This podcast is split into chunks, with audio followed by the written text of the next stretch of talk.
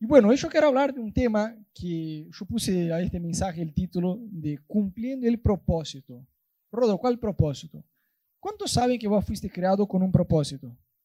¿Sí o no? Vos no sos un mono evolucionado. Aunque a veces nosotros varones nos portemos como uno, no, no somos eso. Dios tiene un propósito, Dios no, no nos hizo solo por casualidad. Bueno, a ver, ¿qué va a hacer? José, voy a hacer a José, a ver, ¿qué puedo hacer? No, hizo con un plan, hizo con un propósito. Y parte de todo eso que estamos haciendo con mi iglesia este año de intencionalmente orar más, ayunar más, tener una búsqueda más intensa por Dios, eso no solamente para descubrir nuestro propósito y llamado en Dios, sino para cumplirlo, ¿no? Porque de nada sirve descubrir, pero que no lo vivas. Eso es como cualquier cosa, ¿no? Como estar ahí en el avión cuando se cae con un paracaídas y no utilizarlo. Entonces no tiene mucho sentido. Y yo quiero hablar con ustedes hoy respecto a un personaje de la Biblia. Vamos a hablar un poquito de José. ¿Cuántos ya leyeron la historia de José en la Biblia? Bien. Bueno, vamos a leer un poquito para aprender de José, porque uno no puede acercarse a la Biblia como Netflix. ¿Viste? Como, sí, hay historias aquí tan buenas, unas buenas, otras más o menos, qué sé yo. Y miras muchas veces a la Biblia como si fuera a elegir una película en Netflix. Como, no, no sé, Ezequiel, como que ya no mucho no entiendo, los profetas, etc.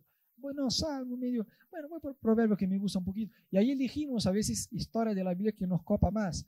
¿no? Las historias no están ahí solo para que la pasemos bien, para que sepamos. Bueno, Moisés hizo eso, el otro, ¿no? Josué, no es solo para que sepamos, sino para que saquemos provecho de estas historias de, que Dios nos sabe a nosotros. Entonces, quisiera arrancar con ustedes con la etapa de la vida de José, en que yo le puse el José Arcilla. ¿Por qué le puse este nombre? ¿no? Viste que Dios funciona como el alfa, alfarero, que le da forma al barro, ¿no? Y muchas veces nosotros somos este barro que de a poquito Dios va moldeando hasta que estemos listos. Y en esta etapa José era solamente barro, barro, barro, no había forma, estaba como al inicio de todo el proceso. Y a la medida que vayamos avanzando en la historia, te vas a dar cuenta que el interior de José cambió, pero radicalmente. De ninguna manera, mi intención con este mensaje es insultar al pobre José. Ya sufrió un montón, ¿no? Y fue un capo, fue un genio. Pero a veces queremos una imagen de un José súper espiritual, súper firme con Dios. Y el inicio de la historia a veces no nos fijamos algunos detalles. Y yo te quiero ayudar con eso en esta mañana, ¿no? Entonces José, la historia arranca cuando José tenía 17 años. O sea, yo hace 10 años atrás. Este, no sé por qué se ríen, pero bueno. José tenía 17 años cuando arranca la historia. Y José tenía una cosa muy graciosa, que es de hermano. ¿Cuántos tienen hermanos? Bien. ¿Cuántos tienen hermanos del mismo sexo? Bien. Yo tengo dos hermanas y un hermano. Y es gracioso, porque me parece que hay como que más toque, pelea, roces y guerras mundiales cuando el hermano es del mismo sexo, ¿sí o no? Cuando el hermano es del otro sexo, como que hay cosas de hermano, pero como que más o menos se llevan mejor. Cuando el hermano es del mismo sexo, como que se agarran a trompadas, ¿sí o no? Bueno, yo tengo de los dos sexos, así que me tocó guerra mundial por todos lados. Pero acá vemos un José que en la Biblia dice que se iba al campo a trabajar con sus hermanos y volvía a casa y lo que el tipo hacía era hablar mal de los hermanos al papá. Eh, lo que nosotros en Brasil llamamos eh, eh, dedo duro, ¿no? El, tipo que hablaba mal, viste que contaba papá, bueno, no sabías lo que Pipe hizo ahí, papá, papá, papá, papá, Pipe, papá, y ahí contaba todo lo malo, lo que los hermanos hacían. Y cuando los hermanos se llevan bien es todo lo contrario, ¿no? Se meten en lío y, esconden todo de los papás, como que se unen para hacer un lío, ¿no? Y ahí no, José era todo lo contrario, denunciaba a los hermanos al papá. Y encima, José era el hijo favorito del papá. Y el papá le regaló una ropa especial de muchos colores. Entonces, acompáñame en la historia. José, 17 años, José hablaba mal de los hermanos al papá y José encima era el favorito. Yo miré un meme otro día en internet que estaba muy bueno, eh, que decía, un día voy a hacer una práctica solo con memes para que la pasemos bien. Pero había, había un, meme que decía, no existe hijo favorito. Y había un cuadro enorme de dos metros así, de una chica con flores en la mano, y al lado como una fotografía tipo 3x4 de un pibe. Y decía, bueno, no, no hay hijos favoritos, ¿no? La mamá así, como un cuadro de uno y uno de 3x4. José no era del 3x4, José tenía un outdoor en su casa, ¿no? Más o menos. Era el hijo favorito, hablaba mal de los hermanos y encima el papá le regaló una ropa especial de muchos colores. Entonces, la Biblia muestra, y, es importante entender la tipología bíblica de ropa. La tipología bíblica de ropa, el significado de ropa en la Biblia, habla de nuestra condición ante Dios. Eso arranca desde el libro de Génesis. Cuando el hombre peca, se da cuenta que está desnudo y Dios le hace una ropa a Adán y Eva. ¿no? Habla de nuestra condición ante Dios. Por eso el libro de Efesios en capítulo 4 habla, cuando habla del pecado, que nosotros debemos despojarnos del viejo yo, de nuestra vieja naturaleza, y debemos revestirnos de una nueva naturaleza. La Biblia utiliza esta, este lenguaje. Entonces, quédate con eso. Ropa en la Biblia la tipología bíblica es nuestra condición ante Dios. Entonces José tenía una condición ahí, en la casa del papá, hablando más de los hermanos, con el regalo especial. Estaba en su zona de confort. En su zona de confort. Y la Biblia dice que los hermanos, por supuesto, le tenían celos a José. Entonces la Biblia dice que ya no le hablaban bien. En otras versiones dice que los hermanos ni siquiera podían saludarlo. Pues imagínate que José se despierta por la mañana, dice buen día, y los hermanos están ahí desayunando y nadie le contesta. Dice, qué pesado, ¿no? Y ahí habla y los hermanos no le contestan. Entonces era así la realidad de José, era esa. Los hermanos lo odiaban tanto, porque era el hijo favorito del papá, que ni siquiera lo saludaban. Entonces no era una realidad que José no se daba cuenta. Porque si alguien directamente no te saluda porque te odia, ¿te vas a dar cuenta, sí o no? Claro que sí, ya nos inventamos un montón de historias. Cuando una vez en la semana alguien no nos saluda en la iglesia, dice, ay, hoy Bruna no me saludó, creo que no le caigo bien a Bruna. Si ya tenemos, ya tenemos este nivel de inmadurez, imagínate que siempre Bruna no me saludara y viviera en mi casa y fuera mi hermana. Seguramente yo tendría esta, ¿no? Sabría. Bueno, entonces, la realidad era esa, ya no le hablaban de forma pacífica de tanto odio que le, y celos que le tenían a José. Entonces, José tiene un sueño. Está en Génesis 37, de 7 a 8. Y ahí que José, ya vamos a leer, José llama a estos hermanos que directamente no le hablan, que no le saludan, que no le hablan de forma pacífica, o sea, peleaban. Llama y dice, hey, vengan, vengan todos ustedes. Yo tuve un sueño y le voy a contar a ustedes. Ahora mira el sueño que tuvo.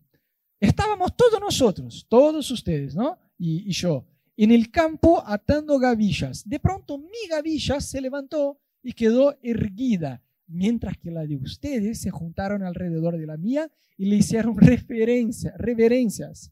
Sus hermanos replicaron, ¿de veras crees que vas a reinar sobre nosotros y que nos vas a someter? O sea, ¿entendieron?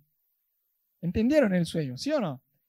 Pero a mí lo que me, asombra es que José se lo contó a ellos. El chaval que le, gustaba que le peguen, ¿no? Digo, José, razona un poco. Es ese hermano menor que es provocador, le pegan, después corre al papá para que el papá lo defienda, pero que provoca a los hermanos. Se lo contó. Claramente a los hermanos no les gustó el sueño y la Biblia dice de una forma muy clara que los hermanos lo odiaron. Dice que hay cosas que son de hermanos. Yo cuando era menor, hace bastante, era un preadolescente, antes inclusive. Con mi hermano nos peleábamos. Tengo dos hermanas y un hermano. Y en la casa siempre viví con mi hermano porque mi familia es un lío. ¿no? Mi papá tuvo varios hijos por todo lado y es un lío. Pero tenía un hermano que es de madre y padre, ¿no? Y con él vivíamos juntos en la casa. Y a veces nos peleábamos cuando era chicos en la niñez y ahí íbamos a cenar y yo lo miraba con una mirada de, provocación. Cosa de, tonta de hermano, ¿no? Yo de, de, que cenáramos, que nos sentáramos a la mesa. Cuando yo te miro así, es que te estoy insultando de eso, de eso, del otro, ¿no? Y le decía, y él también me decía. Entonces a la mesa estábamos los dos así, uno mirando al otro así, y mi hermano decía, eh, mamá, Rodolfo me está mirando con la mirada de provocación. Yo decía, no, no dije nada, no dije nada. Y mi mamá, pero por amor a Dios, incluso en la mesa ustedes se pelean mirándose, cosa de hermano, ¿no? Entonces José tenía esta cosa de provocar a los hermanos. Entonces, claramente, los hermanos escucharon y no les cayó bien. Luego José tiene un segundo sueño. Ahora, gente, acompaña, sos el hijo favorito. Tus hermanos te odian porque saben que sos el hijo favorito. Ganaste una ropa de muchos colores. Vos denunciás todo lo que tus hermanos hacen mal a tu papá. Ya tuviste la falta de sabiduría de contar un sueño, tus hermanos reaccionaron mal, casi que te pegaron, y tenés un segundo sueño con otros elementos, pero es el mismo sueño. De otra forma, pero apuntando a la misma cosa. ¿Qué vas a hacer? Si tenés un mínimo, ¿qué vas a hacer? Guardar silencio, ¿sí o no? No. ¿Qué José hace? Cuenta. ¿Qué? A ver, reitero, no quiero destrozar a José, pobrecito, fue un genio. Pero vos te das cuenta que José no era un santo al inicio de, su historia. De verdad había una situación familiar dura, que era un rechazo enorme del papá hacia los hermanos. Los hermanos sufrían a raíz de eso. Y a José no solo no le importaba el sufrimiento de los hermanos, como que tenían una herida ahí, sino que José tocaba y decía, hey, ¿te duele? ¿Te duele acá? ¿Es acá que te duele? Ah, a ver. Era esta la realidad. Entonces José va y cuenta la segunda vez. Parece mujer de borracho que le gusta que le peguen. ¿No? José tenía esta realidad. Mira qué pasó. Al o sea, al poco tiempo, no era cuestión de que José se olvidó, porque total ya hace mucho que pasó. No, no, no. Al poco tiempo, no sabemos, la Biblia no da detalles si fue al día siguiente, en la otra semana, pero fue ahí, poco tiempo después, ¿no? Al poco tiempo del primer sueño, José tuvo otro sueño. Y de nuevo se lo contó a sus hermanos. Escuchen, tuve otro sueño, vengan que yo les voy a contar, ¿no? El sol, la luna y once estrellas se inclinaban ante mí. Esta vez le contó el sueño a su padre, además de sus hermanos, pero su padre lo reprendió. Mira que su padre, él era el hijo favorito del papá, y ese papá que lo amaba más que los demás, este papá lo reprendió. O sea, José contaba de una forma, con la mirada que yo tenía mi hermano, de, de provocación, ¿me entendés? ¿Qué clase de sueño es ese? le preguntó. ¿Acaso tu madre, tus hermanos y yo llegaremos a postrarnos delante de ti? Sin embargo, los hermanos de José tenían celos de él. Su padre estaba intrigado por el significado de los sueños. La Biblia dice, de una forma muy clara, que José tuvo mucho problema con su hermano, con sus hermanos, ¿no? Y la Biblia dice que ellos se enojaron no solo por, por los sueños de José, sino por la forma en que José se los contaba. ¿Me siguen? Entonces, bueno, ¿qué pasa? Un día los hermanos de José están en el campo trabajando lejos de, donde vivían y el papá, para tener noticias de los hermanos, eso no era levantar un celular y pegar una llamada por WhatsApp, en aquella época no había nada de eso, era todo, ¿no? Una movida para saber de cómo iban las cosas, envió el hijo, vos andate al campo a ver cómo están tus hermanos.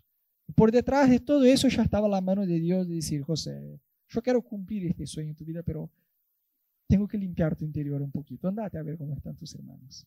Y José va. Y ustedes saben la historia. Cuando José va, yo me imagino que José entra a su habitación, abre su placar y dice, a ver, ¿qué ropa me voy? Nike. No. Voy con el Deportivo de Israel, Fútbol Club no, mejor no. Ah, ya sé con qué ropa voy.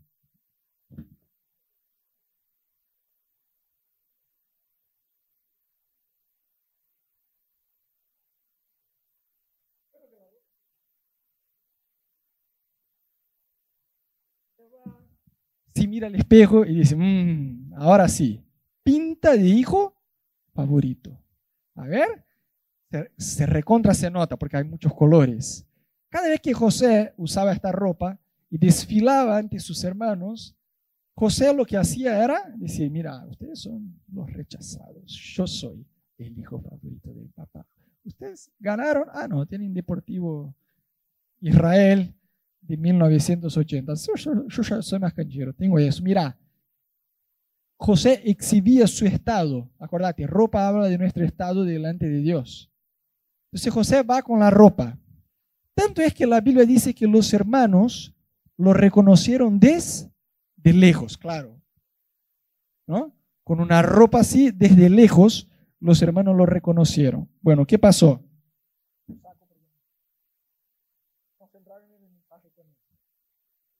Cuando llega, lo que pasa, los hermanos lo ven desde lejos, lo odian y traman venderlo. De hecho, traman matarlo. Vamos a matar a este hermano. Ahí viene el soñador. ¿Sabes qué? Matémoslo y tiremos ahí en un, en un, agujero, en un, en un, hueco, en una cisterna. Viste que era un pozo que se cava para almacenar agua. Entonces José llega y no es, vos tenés que entender que no es que la cosa pasó de forma pacífica. No es que José llegó y los hermanos dijeron, por favor, dame tu ropa. Ah, bueno, gracias. Ahora tírate ahí eh, eh, en esta cisterna. Hubo una pelea. José no quería que eso pasara, ¿me entendés? Son detalles que la Biblia no da, pero si vos te pones a pensar, entendés mínimamente que no fue una cosa como, José, por favor, ¿podrías sacarte tu ropa y meterse en esta cisterna? Porque no, es un juego que estamos haciendo. No, seguramente hubo una pelea, una resistencia, y la cosa es, José ya no tenía la ropa del hermano favorito, el papá no estaba ahí para defenderlo. Y ahí lo tiraron. Entonces José, el Josécito preferido, favorito del papá, se encuentra desnudo en una cisterna y los hermanos hablando de matarle. Entonces ahí ya cambió un poco. Y a mí me gusta un poquito, si volvemos solo un poquito atrás eh, en la historia, Dios revela nuestro futuro aun cuando no estamos listos, porque José claramente no estaba listo para el futuro que le iba a venir. Y a mí me encanta que aún así Dios haya revelado a, José su futuro, su llamado, su propósito, aún sin que él estuviera listo. Dios hace lo mismo con nosotros. Nos llama, nos da sueños, nos da visión, nos da palabra, aun cuando no estamos listos, para que tengamos una motivación en permitir que Dios limpie nuestro interior. Entonces, José claramente no tenía un interior limpio, ¿sí o no? José no tenía un interior limpio. José tenía un, interior feo, que no se importaba con sus hermanos, no servía a sus hermanos, de hecho los provocaba, estaba en una situación eh, interior fea, olía mal. José no era un vaso, José, eh, José no, no, no, era una vasija, José era barro, era arcilla nada más, no tenía nada adentro suyo olía mal. Entonces vemos que aún así Dios lo reveló su propósito y lo mismo Dios hace con nosotros para motivarnos a madurar. Y otra lección que sacamos de esta parte de la historia es, hay muchos problemas que nosotros no omitimos, nosotros entramos en problemas muchas veces por una falta de sabiduría brutal de simplemente no guardar silencio. José contó el sueño una vez, casi lo pegaron. Va y cuenta una segunda. Gente, con este contexto familiar, no era ni siquiera para contar una primera vez el sueño a los hermanos, ¿sí o no? Que José realmente se llevara bien con los hermanos y fuera un tipo más maduro, no había contado ni siquiera una primera vez, menos aún dos veces. Entonces, hay muchos problemas que nosotros a veces nos metimos por hablar demasiado. No, yo tengo que hablar eso a esta persona, yo tengo que mandar este mail. ¿Cuántos ya escribieron un mail enojado? ¿Eh? Igual pusiste enviar. Y ahí cuando pusiste enviar, vos te querías meter por los cables, agarrar de vuelta el mail y decir, no, ahora como que empecé la, la guerra de Ucrania con Rusia ahora, ¿no? Así, bueno, eso va a explotar. ¿Cuántos ya hicieron? Bueno, eso es muchas veces la falta de sabiduría que nos falta de meternos en problemas sin necesidad por simplemente no cerrar la boca. Entonces ahí el José Arcilla del inicio de la historia, que tenía un interior muy inmaduro y que olía mal, se encuentra desnudo, herido físicamente y emocionalmente en una cisterna, preocupado, porque ahí los hermanos estaban charlando, qué iban a hacer con, con José. Judá, uno de sus hermanos, ¿no? dice, y bueno, ¿qué vamos a ganar si matamos a nuestro hermano? A lo mejor vendamos, tenemos que vender a José en lugar de matarlo. Y yo la Biblia no da esto, lamentablemente la Biblia no da este, estos detalles. Pero yo me imagino que era capaz que por ahí José estuviera escuchando la conversación de los hermanos en la cisterna, desnudo, herido, pero matar, pero están locos, me van a matar. Y, y, Judá está diciendo que es mejor que me vendan como esclavo. O sea, de este agujero me van a sacar desnudo para venderme como esclavo. Y es lo que pasa. No ustedes ya saben la historia, es justamente lo que pasa. Y ahí José ya no tenía la ropa especial. Su condición ya no era más hijo favorito. Su condición era esclavo. Y de hecho fue lo que hicieron. Vino un grupo que se estaba yendo a Egipto, los hermanos lo vendieron, perdió la familia, perdió la libertad Y después, peor, porque cuando llega en Egipto, no solamente eh, ahí José ya era esclavo, sino que lo revenden. Viste que hay gente que vive de mercado libre, compra una mercadería por un precio más barato y después vende más caro. Hay gente que vive de eso, de verdad. José era como una mercadería de mercado libre. Lo compraron a un precio más barato y después en Egipto se lo vendieron a un precio mejor. O sea, el hijo favorito que provocan los hermanos, ¡pum! Esclavo. Y después, aún peor, revendido como esclavo. O sea, el orgullo de José fue al piso. ¿no? El hermano provocador ahí yo creo que empezó a quebrantarse un poquito y pensar, capaz que mientras caminaba rumbo a Egipto detrás de un caballo que hacía caca en el piso y estaba con las manos atadas, capaz que ahí empezó a pensar, uff, no debía haber provocado a mis hermanos, mira dónde estoy ahora, ¿no? Creo, no sé, la Biblia nos da estos detalles. Pero al llegar en Egipto lo revenden como esclavo a Potifar y ahí yo creo que, por un lado, por lo menos se definió la situación de José. Quizás José no sabría a dónde estaba yendo, qué le iba a pasar, si lo iban a matar, si no sabía. Al llegar a Egipto, a ver que era Egipto, a ver que lo revendieron a Potifar, que era un oficial, capitán de, de, Faraón, ahí por lo menos se definió situación, su situación. ¿No? Ya sabía, bueno, ahora soy extranjero y encima esclavo. Pero la Biblia dice que el Señor estaba con José, por eso tenía éxito en todo. No sé vos, para mí es una de las partes de la Biblia que vos mirás y dices, pero tenía éxito en todo. El Señor estaba con José y tenía éxito en todo. Pero fíjate, José, José, los hermanos lo rechazaron, lo vendieron como esclavo, está revendido acá en Egipto como esclavo y es un extranjero, lejos de la familia y el Señor estaba con él y él era exitoso en todo lo que hacía. No sé, vos, a mí me dan como, eh, como que parece que esta parte de la Biblia no, no coincide con la historia, ¿sí o no? Es medio raro, ¿no? Bueno, eso porque nuestra perspectiva es solamente natural. La respuesta a por qué José era exitoso en todo está incluso en el mismo versículo que dice, ¿no? Porque el Señor era con él, era exitoso en todo. ¿no? El Señor estaba con José por eso tenía éxito en todo. O sea, si la presencia de Dios está con vos, vos sos exitoso en todo lo que vas a hacer. La sociedad hoy pone éxito. Otro día Cami me envió, Pochito me envió un video allá de Colombia de los extratos financieros de Colombia. Una locura, ¿no? Tenía cinco, seis, seis. Nunca sé si el primero es el más pobre o el más rico. Más pobre. El primero es el más pobre el sexto es el más rico. Claro. Y la gente hablaba y decía, bueno, uno incluso puede cambiar de un extrato social en Colombia. Tipo así, si tu calle es de barro, sos del extrato 6. Si ahí en la aldea de Pasto donde viven ya, ahí es una aldea con más árboles y tenés... Eh, ahí como que la gente se, se etiquetaba acorde a, estrato. Dice, no, por la ropa ese es estrato 3, eh, yo soy estrato ¿no? Entonces la gente se compara por eso. Bueno, lo mismo yo creo que de diferentes formas pasa y pasaba en la época de José también.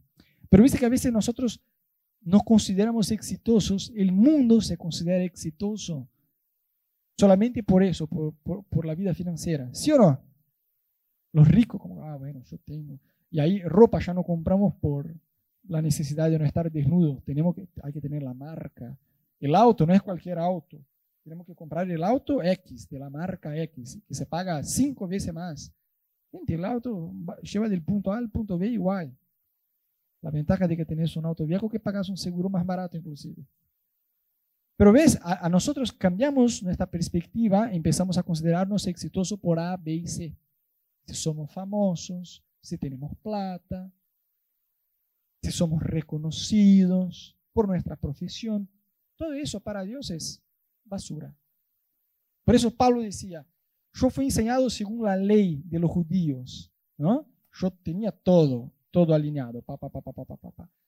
Y para mí, yo tenía orgullo de estas cosas, hasta que conocí a Cristo. Y cuando conocí a Cristo, lo tuve como basura, todo eso. ¿Me entendés? Entonces, nuestro valor no puede estar en estas cosas. Por supuesto, debemos buscar progresar, estudiar, trabajar y lo demás, pero nuestro valor no puede estar ahí. Nuestro valor no puede estar ahí, porque la Biblia dice que si tenemos la presencia de Dios, somos exitosos. José desde lo natural, pues sí, es un esclavo, incluso revendido, un esclavo de segunda mano, pero exitoso. ¿Por qué? Porque tenés la presencia de Dios. Y hay muchos miserables estornudan 100 dólares cada vez que estornudan, pero son miserables. Espiritualmente hay gente muerta, gente que no tiene valor, ningún, ningún valor. Que a los ojos de Dios no son exitosos. Pueden tener toda la plata del mundo, pero están totalmente perdidos. Es lo que la Biblia dice. Ciego, sordo y desnudo. No sabe ni siquiera dónde está parado. Entonces nuestros valores tienen que estar anclados en la palabra de Dios. Amén. Entonces, bueno, José era un tipo exitoso porque tenía la presencia de Dios. Y José aceptó estar a cargo de todo. O sea, José, pensa conmigo, porque yo me puse en la piel de José un par de veces, ¿no? No hice nada mal, mis hermanos me vendieron, ahora yo soy esclavo, ahora estoy acá. Fíjate que quien compró José fue un capitán de, de Faraón, Potifar. Ahora imagínate que vos vas a comprar un esclavo. Hay ahí 10 esclavos para comprar. Vos sí vas a ver el estado incluso emocional de la persona, ¿sí o no? Vos querías contratar y pagarías para tener un esclavo. Sé que es otro contexto, nadie quiere tener esclavo. Pero eh, imagínate que en aquel tiempo sí fuera parte de tu cultura y vos quisieras comprar un esclavo, ¿se entiende? No, no, estoy, no salgan de acá hashtag iglesia que apoya a tener esclavos. Eh, pero imagínate que vos fueras a comprar un esclavo. Seguramente te fijarías el estado emocional de la persona. ¿Sí o no? No vas a querer comprar un esclavo en depresión para estar ahí consolando el tipo. No. Ponte a laburar. Necesito a alguien. Fíjate que Dios lo bendijo a José, pero había desde su parte una correspondencia hacia Dios. José correspondía a Dios. Yo me imagino José entre varios esclavos malhumorados, enojados, tristes, preocupados. Yo me imagino José con una sonrisa como, comprame a mí, comprame a mí que te voy a hacer un buen trabajo. Había en José esta correspondencia a Dios, esta obediencia a Dios. Y Potifar lo compra. Y José había en él la disposición de servir. Y decía, wow, bueno, ahí yo empecé a respetar un poquito más a José, porque ya hubo un cambio. Fue rápido este cambio, ¿eh? De salir del hermano provocador a alguien que se importa con los demás y se preocupa en servir a los demás. Cuando se dio cuenta que podía morir, porque un esclavo que no trabaja, por ahí en aquel tiempo lo mataban. Y José no, José, José tuvo una buena disposición de servir. Entonces ahí José va y empieza a servir. Yo pensé, si fuera yo capaz que diría, no, voy a tratar de huir, voy a morir huyendo, pero acá no me quedo como esclavo porque no es justo. Vos me diste una palabra que yo iba a reinar, eso y lo otro, ¿dónde está tu fidelidad? Solo yo haría eso, alguien más lo haría conmigo. ¿No? Es lo que nosotros solemos hacer con Dios. Pero vos dijiste eso y ahora me está pasando lo otro. Vos dijiste que me iba a prosperar financieramente, ahora yo me encuentro justo. Vos me dijiste que me iba a bendecir y ahora yo... Tenemos muchas veces estas contradicciones. José no se, dejó, no se dejó llevar por eso. José entendió que Dios es soberano por todas las cosas y hizo lo que él debía hacer.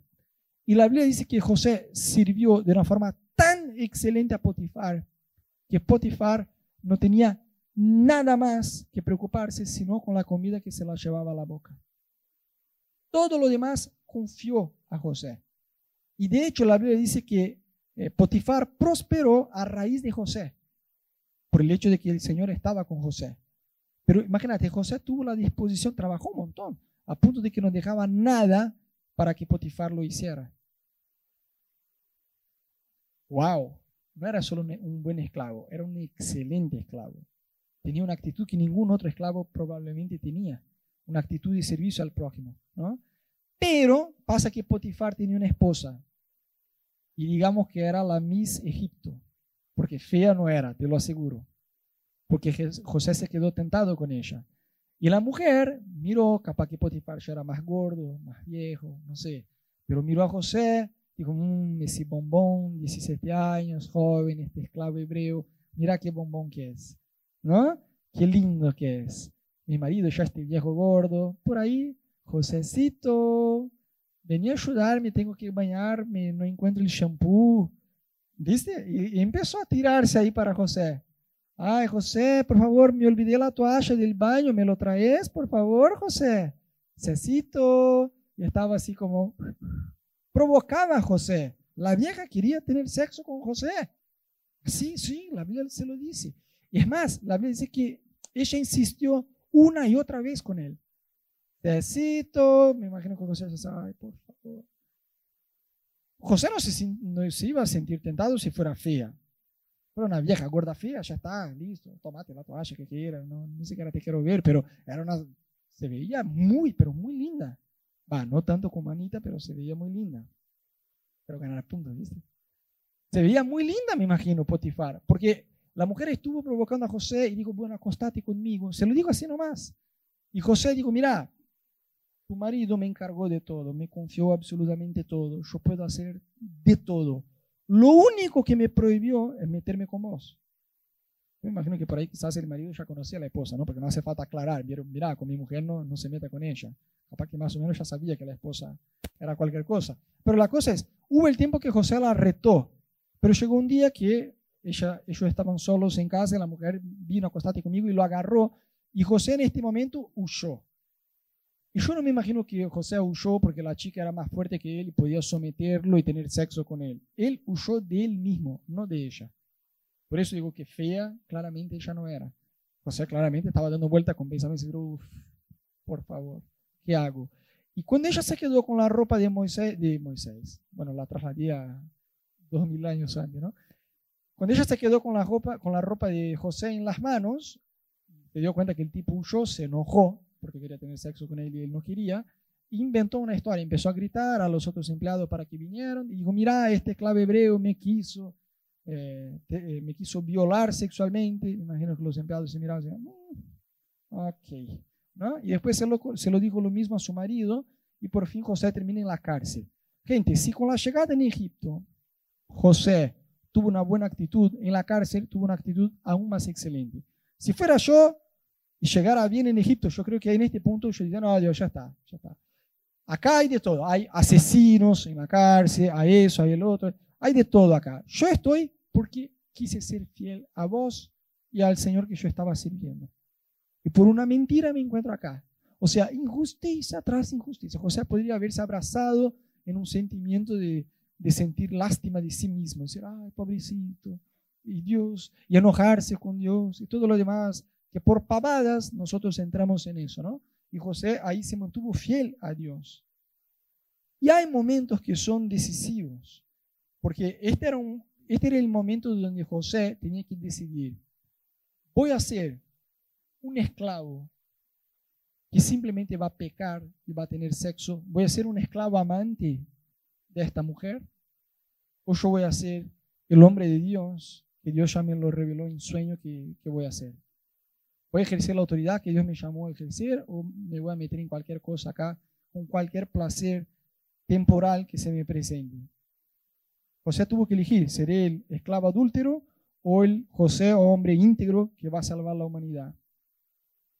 Y en la cárcel, ¿qué pasó? Al igual que Potifar, al igual que Potifar no tenía que preocuparse con nada, el guardián, el responsable de la cárcel, no tenía que preocuparse por nada. ¿Por qué? Porque José hacía todo cuidaba a todo lo que tenía que hacer ahí. Entonces el guardián ya no tenía que ocuparse de nada. Había en, José una disposición de servir más allá de la obligación. Yo no sé cuáles tareas un guardián de, la cárcel tiene que hacer.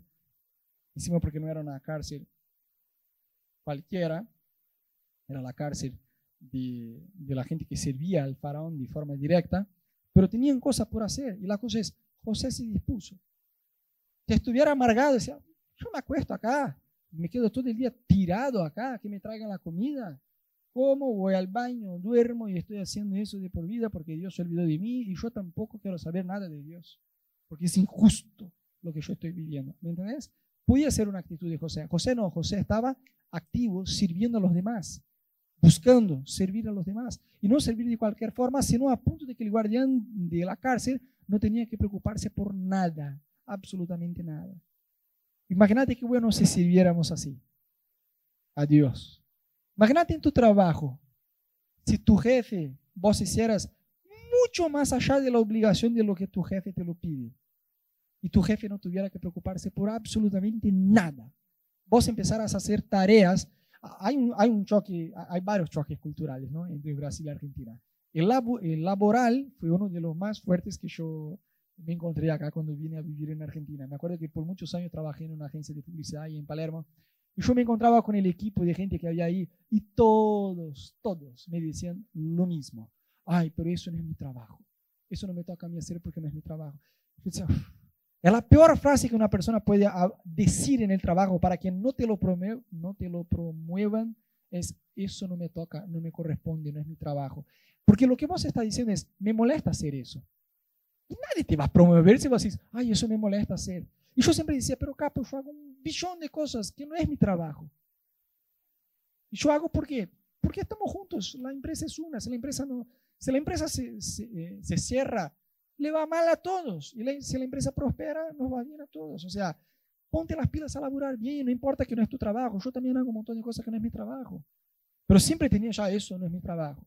¿no? Y ya querían quemar una cubierta en la calle para protestar porque eh, el acoso laboral. Eso, no, tratemos, ¿no? Entonces, imagina qué puede pasar en tu trabajo. Yo cuando entendí eso, me acuerdo que ah, mi primer laburo eh, post vida de casado, que tenías la responsabilidad de pagar las cuentas y todo lo demás, yo me acuerdo que un día, leyendo la historia de José, yo tomé la decisión de cumplir eso. ¿no? Voy a trabajar para mi jefe como si fuera para Jesús.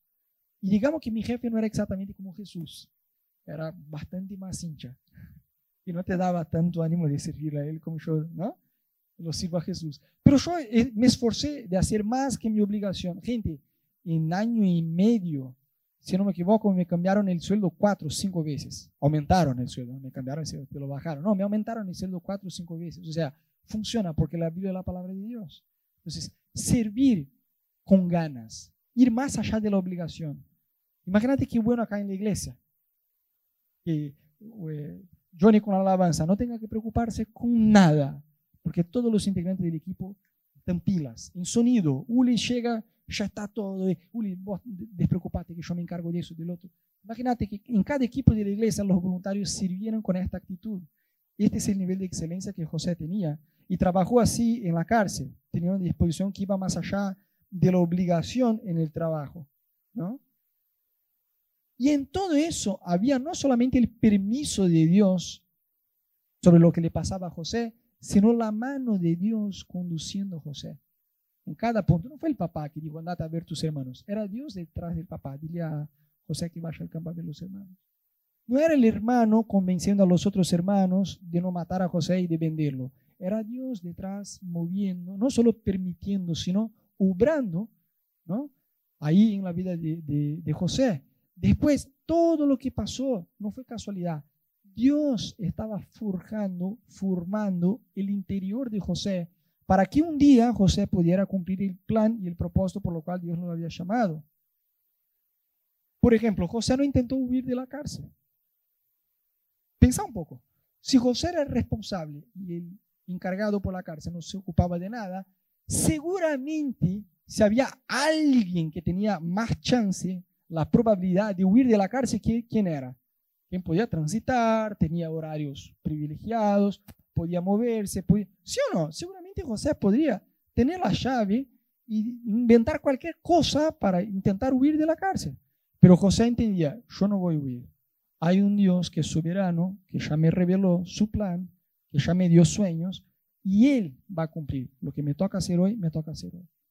Y hay muchas personas que tratan de huir de la cárcel estén en la soltería, le agarra la desesperación, ¿no? A los 25, a los 20 ahora, Señor, yo quiero casarme con un chico, pinta de Brad Pitt, ojos azules, rico, súper creyente. Cruza a los 25, Señor, los ojos, el color que sea, ¿no? Pero que sea responsable, trabajador, creyente. Cruza a los 30 ya, Señor, con que tenga dos ojos más o menos alineados, que sea del sexo opuesto, ya está, ¿no? Y ahí tratan de ayudar a Dios en lugar de permanecer en la cárcel y esperar con que Dios les saque de la cárcel. ¿Me siguen? ¿Sí o no? Hoy estamos en una inversión de valores tremenda, ¿no? Desde las chicas tienen que conquistar a los varones en lugar de esperar ser conquistadas. Chicas, no se desesperen. Si un varón está interesado en vos, va a intentar conquistarte. No, no te desesperes decir, ay, yo siento algo por vos, vamos a orar. Deja con que el chico te, te diga eso, valorate, vos sos una hija de Dios. ¿Sí o no?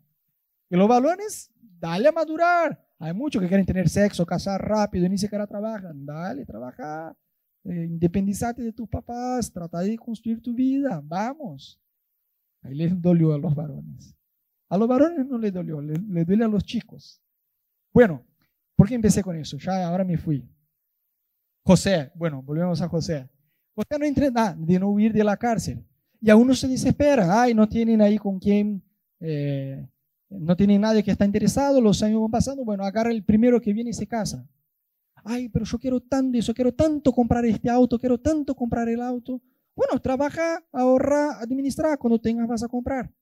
Ah, no, voy, lo compro en cuotas, termino de pagar en 30 años, termino pagando 8 autos, me lo llevo uno y cuando termine de pagar, el auto ni siquiera vale la mitad mal negocio, es huir de la cárcel.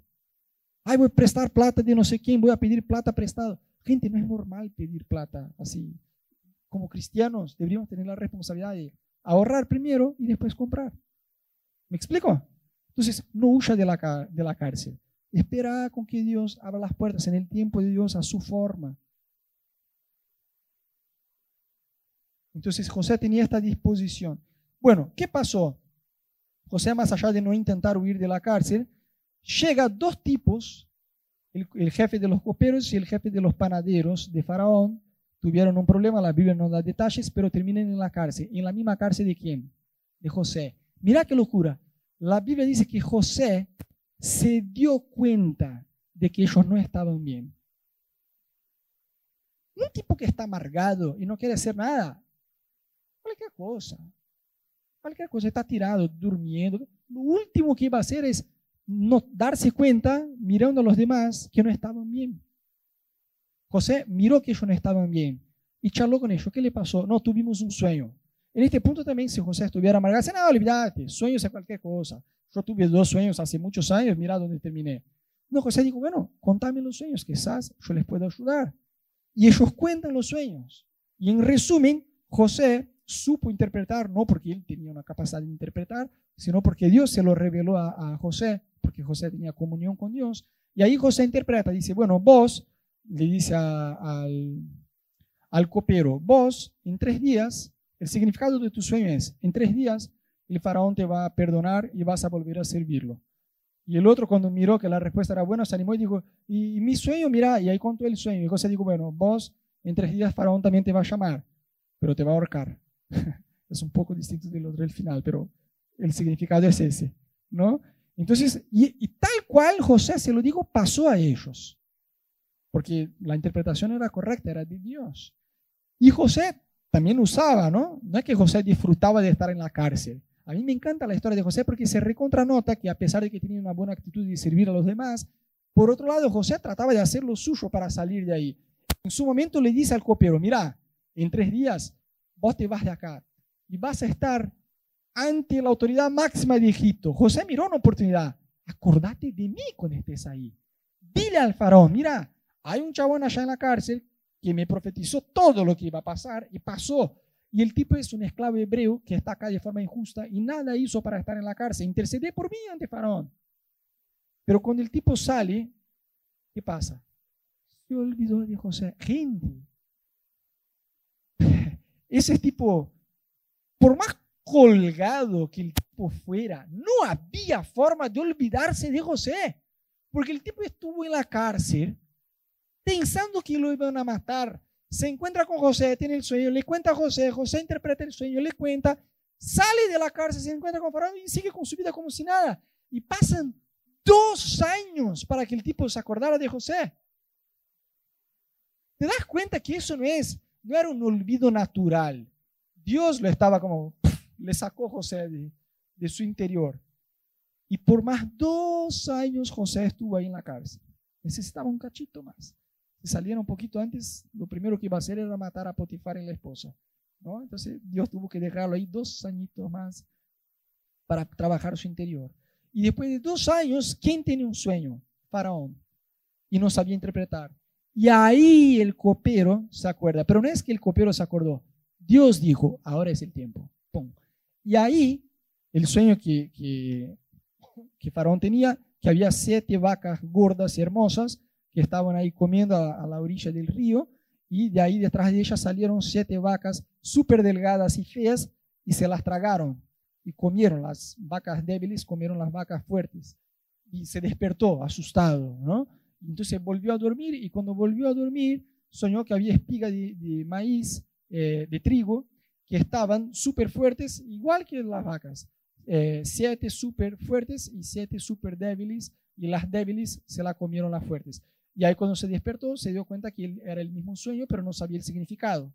Llamó a todos los magos, los brujos, los espiritistas, los más endemoniados que había para ver si alguien podía interpretar y nadie sabía interpretar. Y en eso entonces, ahí el copero dice, ah, con razón, José, dos años se pasaron, el tipo me va a matar cuando yo le tire de esta cárcel. Pero bueno, ahí se acordó de José y dijo, pero mira, en la cárcel, le contó todo lo que había pasado y Faraón dijo, bueno, llámalo. Y a mí me llama la atención que cuando le llaman a José, José se afeita, me imagino que ya tenía ahí, sabía que iba a llegar este día, ya tenía ahí preparado. Se afeitó, puso otra ropa, me imagino que la mejor ropa que tenía, se bañó para presentarte ante Faraón. Y cuando se presenta ante Faraón, dice, mira, el significado es, pa, pa, pa, pa, pa, pa. Habrá siete años de mucha prosperidad, luego de esos siete años de mucha hambre, que nadie se va a recordar los siete años de prosperidad. Y ahí lo que me encanta en José, que José ya tenía el script todo listo, ¿no? No solo eh, interpretó el sueño, sino José se arriesgó a inclusive proponer una solución a Faraón. Lo que creo que Faraón debería hacer es almacenar comida en las ciudades en estos siete primeros años, después distribuir para que después en los siete años de hambre nadie tenga hambre y bueno, explicó todo el plan. Y entonces eh, ahí José le decía a Faraón, yo creo que Faraón debe elegir a alguien, a alguien que sea sabio, que tenga madurez, que, que sea inteligente y capacitado para hacer el trabajo. Bueno, luego de ver que la interpretación tenía sentido, y de ver una solución al problema que vendría, digo, bueno, ya está, esta persona sos vos, ¿qué más yo puedo elegir? Y de ahí, mira qué locura. No es que José se quedó el tipo encargado de guardar comida. No, no, no, no, no. Faraón lo puso en el segundo puesto más elevado de todo Egipto. Digo, después que yo, vos sos el tipo que vas a manejar lo que quieras. Nadie en Egipto podrá hacer nada sin tu, sin tu permiso. Nadie. Si José tenía este nivel de autoridad. Y ahí cuando tiene este nivel de autoridad, a mí me llama la atención porque de la noche a la mañana, imagínate, en el mismo día José se despierta en la, en la cárcel y se duerme en el palacio como autoridad máxima después de, de Faraón. Y ahí, sacando el chiste, es verdad, si José no tuviera su interior transformado por Dios, podría fácilmente matar a Potifar y a, y a la esposa, ¿sí o no? A ver, ¿dónde está? Potifar. Porque a mí me encanta que Faraón le pone el anillo oficial y la Biblia dice que ahí Faraón le pone ropas, ropas de linaje real en José. Entonces, ropa, acordate, habla de nuestra condición ante Dios.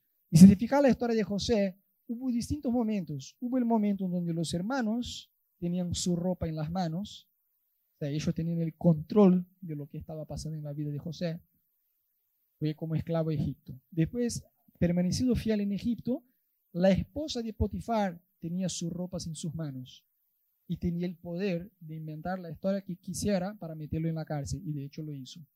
Pero después de haber permanecido muchísimos años en la cárcel, de hecho la Biblia dice que empezó a reinar con 30, y cuando contó los sueños a sus hermanos tenía 17, o sea, un montonazo. Ahí Faraón tenía su ropa nueva en las manos, la autoridad máxima del lugar donde vivía, y se la puso. Lo confirió autoridad a José.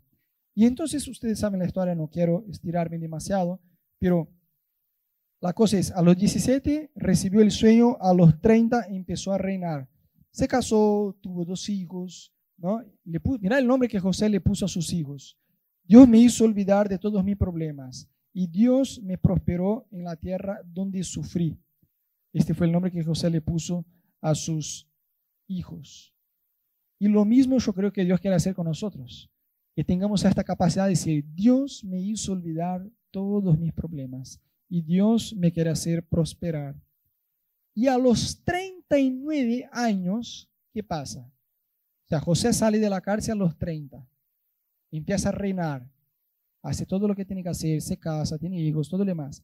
Nueve años después que José salió de la cárcel, no mató a Potifar, no mató a la esposa, perdonó, pero Dios quiso llevar a José a un nivel de perdón más fuerte. Mira, bien, vos perdonaste a todo el mundo, menos a tus hermanos. Ahora es el tiempo que vos tenés que perdonarlos. ¿Quién tenía, había hambre? ¿Quién fue a buscar comida en Egipto? La familia, los hermanos. Y los hermanos llegan, ellos habían vendido a José a los 17 años y ahora se encuentran con José con 39 años, pero no lo reconocen y cuando llegan se postran ante José. Y ahí José ve cumplido el sueño que Dios le había revelado. Y ahí fue todo un proceso de perdonar. Porque no es que José dijo, hey, soy yo, José, les perdono, vengan, un abrazo. No, no, no. José había aprendido a hablar el idioma de los egipcios y le hablaba a través de este idioma con intérprete.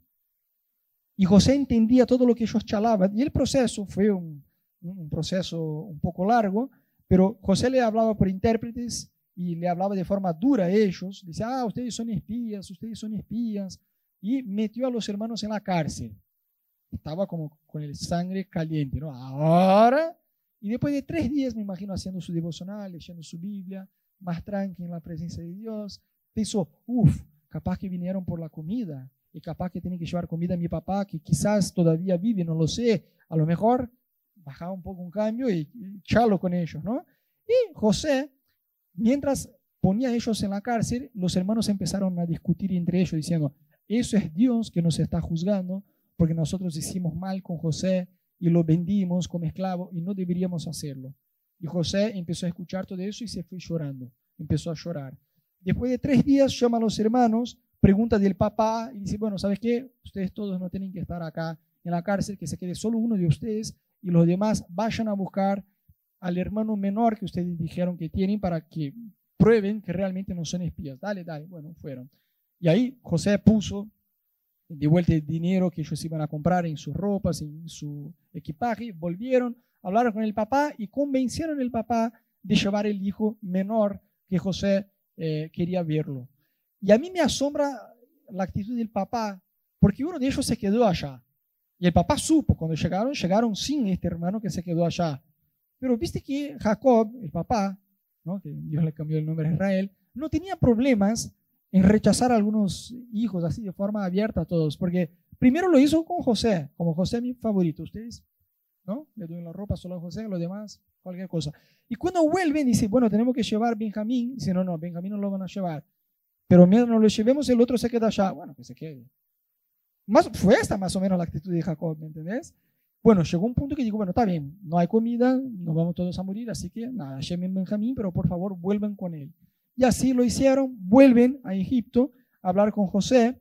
Y cuando ellos vuelven y José se encuentra con el hermano menor, que ya eh, estaba más grande, eh, José sale a llorar, arma una trampa de vuelta a los hermanos. Fue todo un proceso de perdonar a los hermanos. ¿no? Libera a los hermanos, pero ahí pone la copa escondida en el equipaje del hermano menor.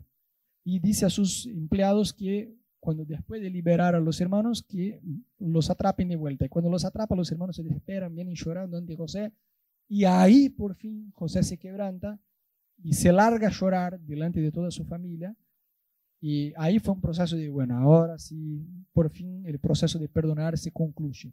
Ahí José se revela a sus hermanos, le perdona a sus hermanos, sostiene a sus hermanos, sostiene su familia, trae a su papá de vuelta, ¿no? José, hay una frase que a mí me encanta, porque José dice a, sus hermanos, mira, no fueron ustedes, sino Dios que me trajo hasta aquí para salvar vidas.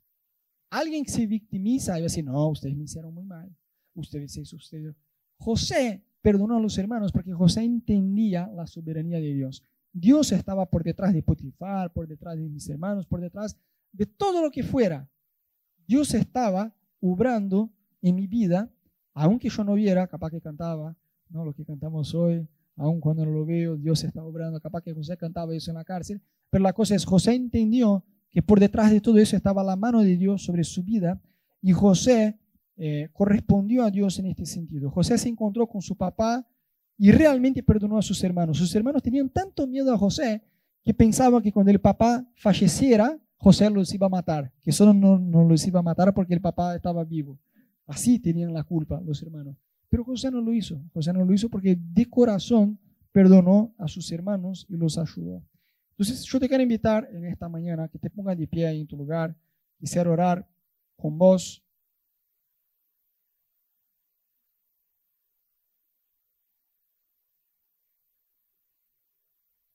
Deja tus cosas ahí en la silla, ya estamos por terminar, pero me gustaría orar con ustedes. Cerra tus ojos, abrir tus manos.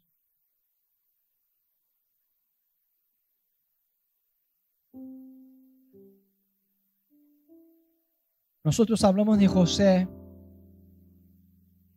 pero yo creo que los principios que hablamos hoy se aplican a tu vida.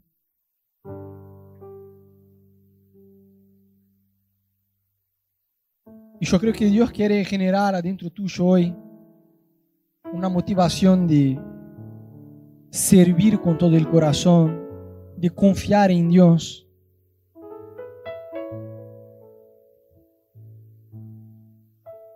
al igual que José hizo. Quizás vos te identificás con José en el sentido que hay promesas de Dios sobre tu vida, hay palabras de Dios que fueron liberadas sobre tu vida y todavía no se cumplieron. Quizás vos te sentís al igual que José en la cárcel, cansado, agotado, esperando con que Dios te saque de esta cárcel pero ahí en tu lugar, por favor, de ojos cerrados, manos abiertas, empieza a hablar con Dios. Empieza a decir a Dios, Jesús, yo quiero que vos, a tu tiempo y a tu forma, me quites de este lugar de dificultad. Yo quiero ver tus promesas cumplidas en mi vida.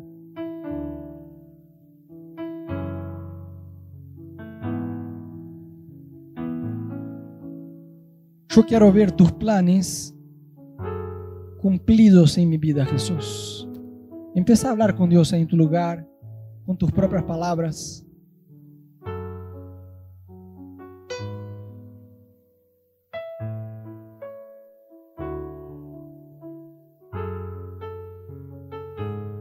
Al igual que José,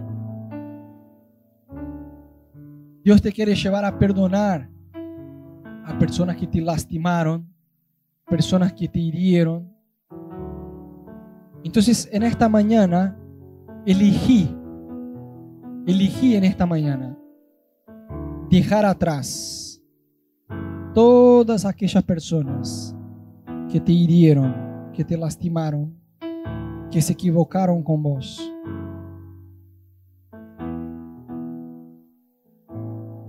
Perdona a tu papá, perdona a tu mamá, Perdona a todos aquellos que te lastimaron. Porque si no, no se va a cumplir el propósito de Dios en tu vida. Entonces, elegí ahí en tu lugar avanzar al futuro que Dios tiene para vos, eligiendo no huir de la cárcel y no guardar rencor. Son dos cosas muy, pero muy importantes para que puedas avanzar. Al final de la historia, José salvó la vida de los hermanos. A los 17 años, José no se importaba con sus hermanos. Veía que ellos sufrían con el rechazo y aún así provocaba a sus hermanos.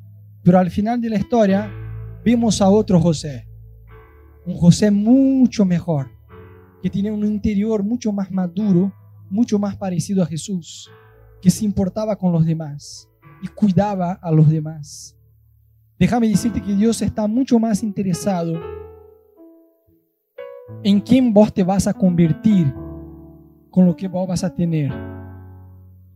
Cosas vienen y van. Eso no te define. Ser es muchísimo, pero muchísimo más importante que tener. No importa lo que vas a tener o dejar de tener. Total, viniste sin nada, desnudo a esta tierra y te vas sin nada de esta tierra. pero sí lo que vas a llevar es tu relación con Dios, tu carácter, tus obras, lo que vas a hacer por Dios en esta tierra. Dile a Dios en esta mañana, Jesús, yo no quiero huir de la cárcel.